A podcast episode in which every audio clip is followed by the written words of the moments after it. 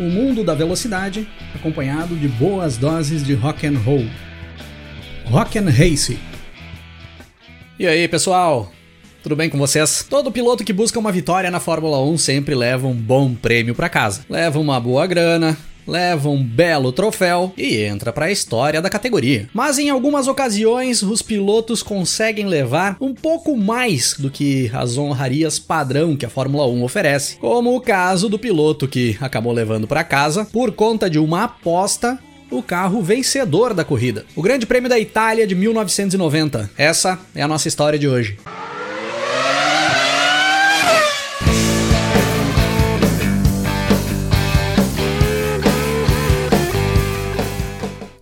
O Grande Prêmio da Itália de 1990 era a 12 etapa do Campeonato Mundial de Fórmula 1 de 1990, com data marcada para o dia 9 de setembro, no lendário circuito de Monza, na Itália. Entrávamos ali na reta final da temporada e, pelo terceiro ano consecutivo, a mesma dupla de pilotos disputava o título mundial. O francês Alain Prost, que no ano de 1990 corria pela Ferrari, corria pela equipe da casa ali em Monza, e o brasileiro Ayrton Senna, que fazia ali o seu terceiro ano na McLaren. Os Senna liderava a tabela do Mundial, com 63 pontos conquistados até então. E o Prost vinha um pouco atrás, com 50 pontos conquistados. Faltavam apenas 5 etapas para o final do campeonato. E a Ferrari via com bons olhos as chances de voltar a conquistar um título mundial com aquele bom carro de 1990, pilotado pelo professor, nada mais nada menos que o Alain Prost. No paddock ali em Monza, muito se comentava ali naquele final de semana sobre a possibilidade do garoto prodígio ali de 1990, o francês Jean Alesi ir para Ferrari para 1991, pois o Alesi já vinha divulgando que tinha um pré-contrato assinado com a Williams para 91. Porém, o Frank Williams estava se enrolando para fazer o anúncio oficial e firmar de vez esse contrato com o Alesi. E aí o Alesi, até como uma forma de botar pressão em toda a situação, anuncia que tinha aberto negociação com a Ferrari também para 1991, coisa que depois, no decorrer ali de 1990, acabou se concretizando. O Jean Alesi acaba rasgando o pré-contrato que ele tinha com a Williams após após ele descobrir que o Frank Williams vinha negociando também com o inglês Nigel Mansell e até com o brasileiro Ayrton Senna para correr pela Williams a partir de 1991. Sim, nós tivemos próximos de ver Ayrton Senna nos FW14 em 91 e 92, ou até mesmo Jean Alesi, ficou muito próximo de pilotar aqueles carros. E já começava a rolar ali também um papo de que a Ferrari queria levar para a equipe em 1991 o italiano Alessandro Nannini, que era companheiro de equipe do Nelson Piquet na Benetton e vinha fazendo bons desempenhos ali naquelas temporadas. E com a Benetton já imaginando essa saída do Nanini ali para 1991, surgia a possibilidade do norte-americano Michael Andretti ir para Benetton, para o lugar do Nanini, pois a Ford queria colocar o Andretti na Fórmula 1. E aí depois no decorrer do ano, o Nanini acaba sofrendo um acidente de helicóptero, precisa abandonar a categoria. O brasileiro Roberto Pupo Moreno acaba substituindo o Nanini nas últimas provas e ficando com a vaga do italiano para 1991. E era anunciado ali em Monza 1990 também que em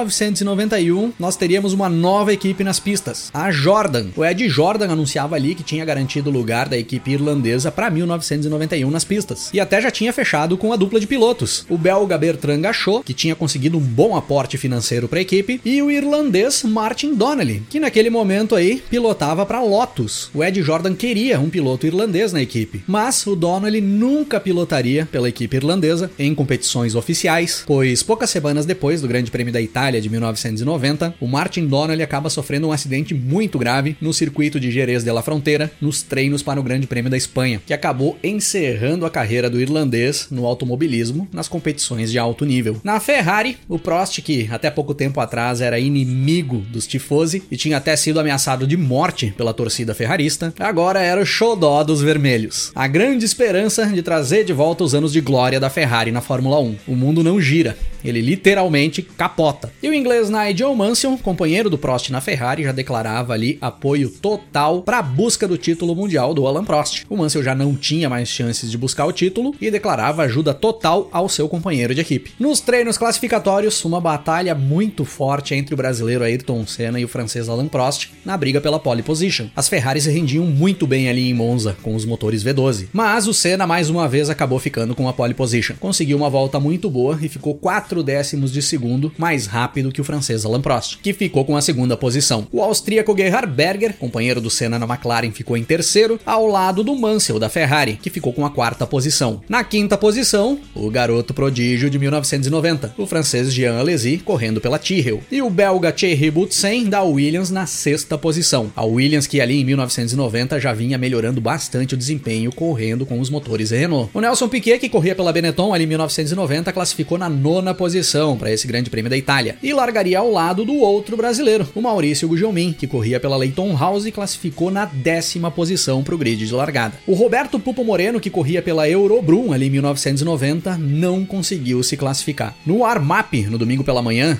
aquele treino que os carros faziam já com tanque cheio, em condições de corrida, deu Alan Prost. A Ferrari se mostrava melhor do que a McLaren em ritmo de corrida, ali para Monza. O Senna, ali naquele momento da carreira, nunca tinha conseguido buscar uma vitória em Monza correndo na Fórmula 1. E nos últimos três anos, em 87, 88 e 89, ele tinha dado na trave nos três anos. Em 87 ele liderava a prova e nas voltas finais ele acaba saindo da pista e perde a primeira posição para Nelson Piquet. O Piquet vence e ele chega em segundo. Em 88, o Senna bate num retardatário quando era líder isolado e se encaminhava para a vitória. Acaba abandonando e nem pontuando. Em 89, quando faltavam menos de três voltas para a corrida terminar, estoura o motor da McLaren. O Senna acaba abandonando e deixando a vitória nas mãos do francês Alain Prost, que se encaminhava para o seu terceiro título mundial. E ali para 1990, tinha o Prost sendo ovacionado pela torcida ferrarista. O seu principal rival era a estrela do evento, o carro da Ferrari andando bem demais ali em Monza. E ainda por cima o Prost precisava muito dessa vitória para se manter próximo do Senna na tabela do mundial e brigar pelo título até o final da temporada. Então as coisas pareciam um pouco mais complicadas do que nos anos anteriores para o Senna ali em 1990 na Itália. Mas o Senna acreditava demais que seria ali o cenário ideal para sua primeira vitória em Monza, coisa que não entrava na cabeça do Ron Dennis, o chefe da McLaren, que preferia o brasileiro fazendo uma corrida mais cautelosa, pensando nos pontos, pensando no campeonato como um todo, sem forçar para tentar a vitória, pois o Ron Dennis considerava que ninguém conseguiria bater a Ferrari ali naquele momento. Mas o Senna insistia na vitória. E aí ele acaba propondo uma aposta para o Ron Dennis. Se ele vencesse a prova, o Ron Dennis dava para ele o carro da vitória, o carro utilizado ali em Monza. E o Ron Dennis topa. Se o Senna vencesse, o McLaren MP45B seria dele. E é dessa forma que nós temos a largada para 53 voltas do Grande Prêmio da Itália de 1990. O Senna larga bem e assume a ponta. O Prost acaba patinando e perde a posição para o Berger. O Alesi também larga bem e passa pelo Mansell. E logo mais para frente passa pelo Prost também. E quando os pilotos se encaminhavam para fechar a primeira volta, nós temos um acidente impressionante do inglês Derek Warwick. O inglês perde o controle do carro na saída da parabólica, na entrada na reta dos boxes, bate muito forte no muro lateral do circuito e volta para a pista com o carro capotado, todo desmanchado, parando no meio dos carros que iam passando por ali para completar a volta. Um acidente assustador, mas o Warwick acaba saindo sozinho do carro, sem precisar de ajuda, sem nenhum problema maior. Corre para os boxes da Lotus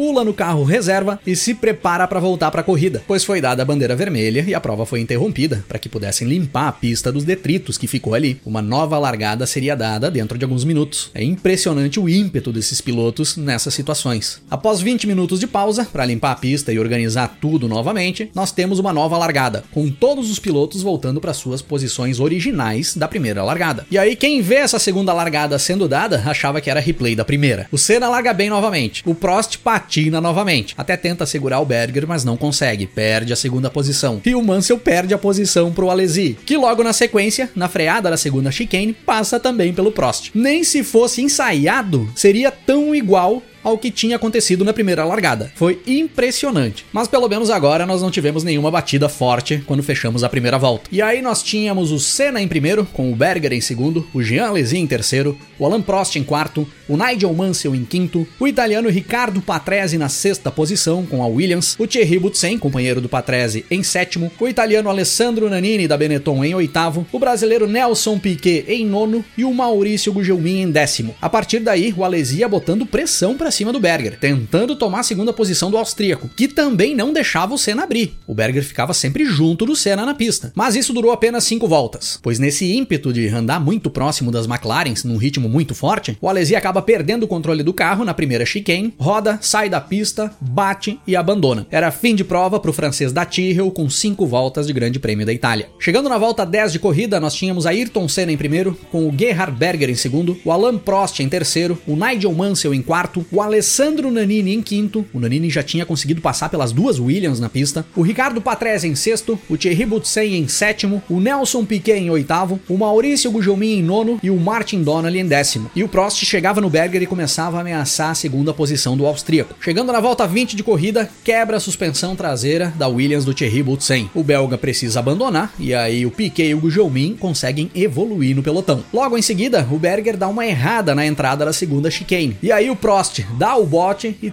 toma a segunda posição do austríaco. Agora Senna era o primeiro, com o Prost em segundo, em torno de 5 segundos atrás do brasileiro, e o Berger em terceiro, com o Mansell vindo mais atrás. O Mansell já vinha tendo problemas no acelerador da Ferrari, ainda na primeira metade da corrida. Na volta 25 de corrida, o Maurício Gugelmin abandona o Grande Prêmio da Itália de 1990 após o motor Judd da sua Leighton House pegar fogo. Era fim de prova para o brasileiro, que vinha andando bem quando chegávamos ali praticamente na metade da corrida. A partir daí, o Senna ia conseguindo abrir uma boa vantagem na liderança, ia impondo um ritmo muito forte e se aproveitando dos retardatários que vinham surgindo com frequência para abrir mais distância em relação ao Prost. O Prost se enrolava mais para passar os retardatários do que o Senna. Chegando na volta 30, o Senna era o líder, com o Prost em segundo, o Berger em terceiro, o Mansell em quarto, o Nanini em quinto, o Patrese em sexto e o Piquet em sétimo, sendo que o Patrese e o Piquet começavam a se aproximar do Nanini, que acaba parando nos boxes na volta 31 para fazer uma troca de pneus. Só que nessa parada o Nanini acaba tendo problemas na embreagem do carro, demora demais para conseguir sair dos boxes, perde muito tempo e volta só na oitava posição, muito atrás do grupo ali da frente. Logo em seguida, o Piquet também precisa parar, pois acaba furando um dos pneus da sua Benetton. E aí o Piquet também perde muito tempo, retorna para a pista só na décima posição e acaba ficando complicada a possibilidade do Piquet buscar pontos nessa corrida. E lá na frente, o Senna e o Prost iam travando uma batalha de voltas mais rápidas, um baixando o tempo do outro em cada volta que passavam pela linha de chegada, sempre cravando voltas mais rápidas. E a distância de um para o outro ficava sempre ali na casa dos 7 segundos, não mudava muito disso. Os dois eram um relógio na pista. Na volta 40 de corrida, o Senna era o líder com em torno de 6 segundos e meio na frente do Prost. O Berger era o terceiro com o Mansell bem atrás do austríaco. O problema no acelerador do carro do Mansell vinha piorando com o passar das voltas. A mola do acelerador travava direto e o acelerador não voltava mais. O inglês vinha sofrendo para manter o carro na pista. O Ricardo Patrese da Williams era o quinto colocado e o japonês Satoru Nakajima, companheiro do Jean Alesi na Tyrrell,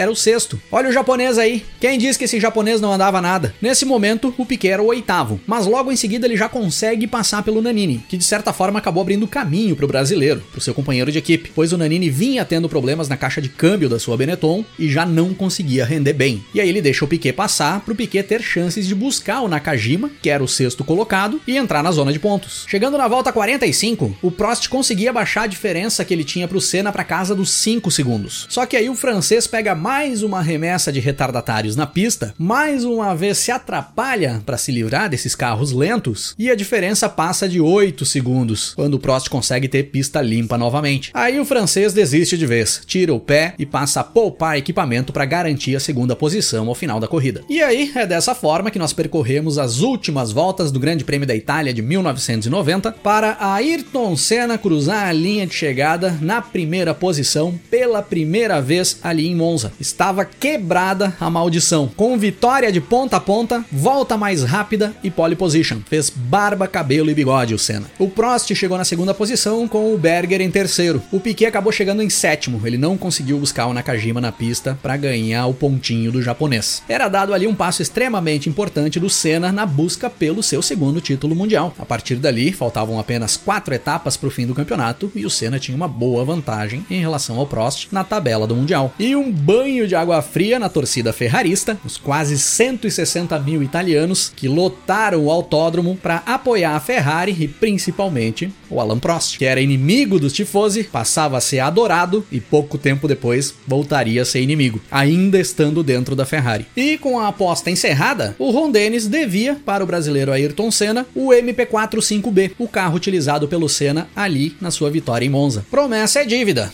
e tem que pagar. Esse carro hoje está com a família Senna e é exposto no Instituto Ayrton Senna, em São Paulo. O MP45B de número 27 da temporada de 1990. Você aí que sonha em ter um carro de Fórmula 1 na sua casa? Essa é uma das formas de conseguir.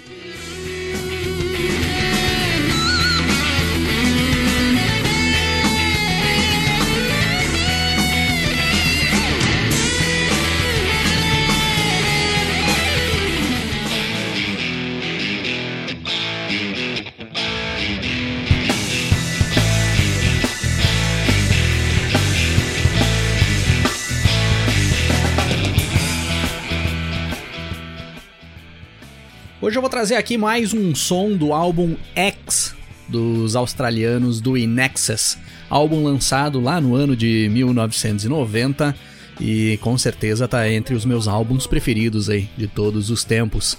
Foi nesse álbum aí que foram lançados os hits Suicide Blonde, Disappear e By My Side. Eu já trouxe aqui uh, a música The Stairs há vários episódios atrás e hoje eu quero trazer mais uma aqui que eu curto demais também, que é a faixa 9 do disco, Bitter Tears. Então se liguem em mais um som do álbum X, dos australianos do Inexus. Até sumir na fumaça.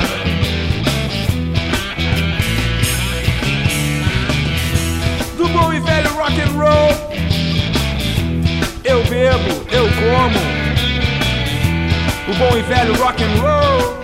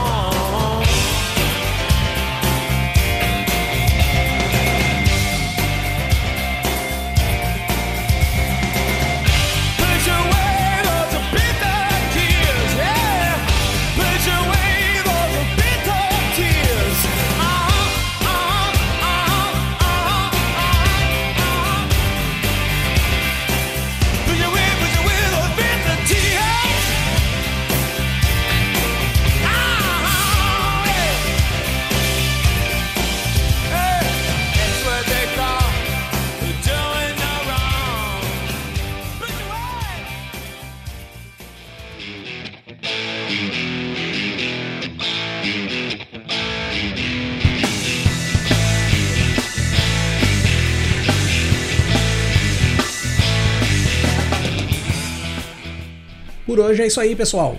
Se curtiu o nosso conteúdo por aqui, dá uma passada também no nosso canal no YouTube, é youtube.com/rockandrace, para você curtir também os nossos episódios em vídeo. E para me seguir nas redes sociais, é só procurar aí no Twitter ou Instagram, Cris8Silvestre, que eu tô por lá também. Valeu pela parceria e pela audiência. Um grande abraço para todo mundo. Até mais começo a ouvir acordes, escalas.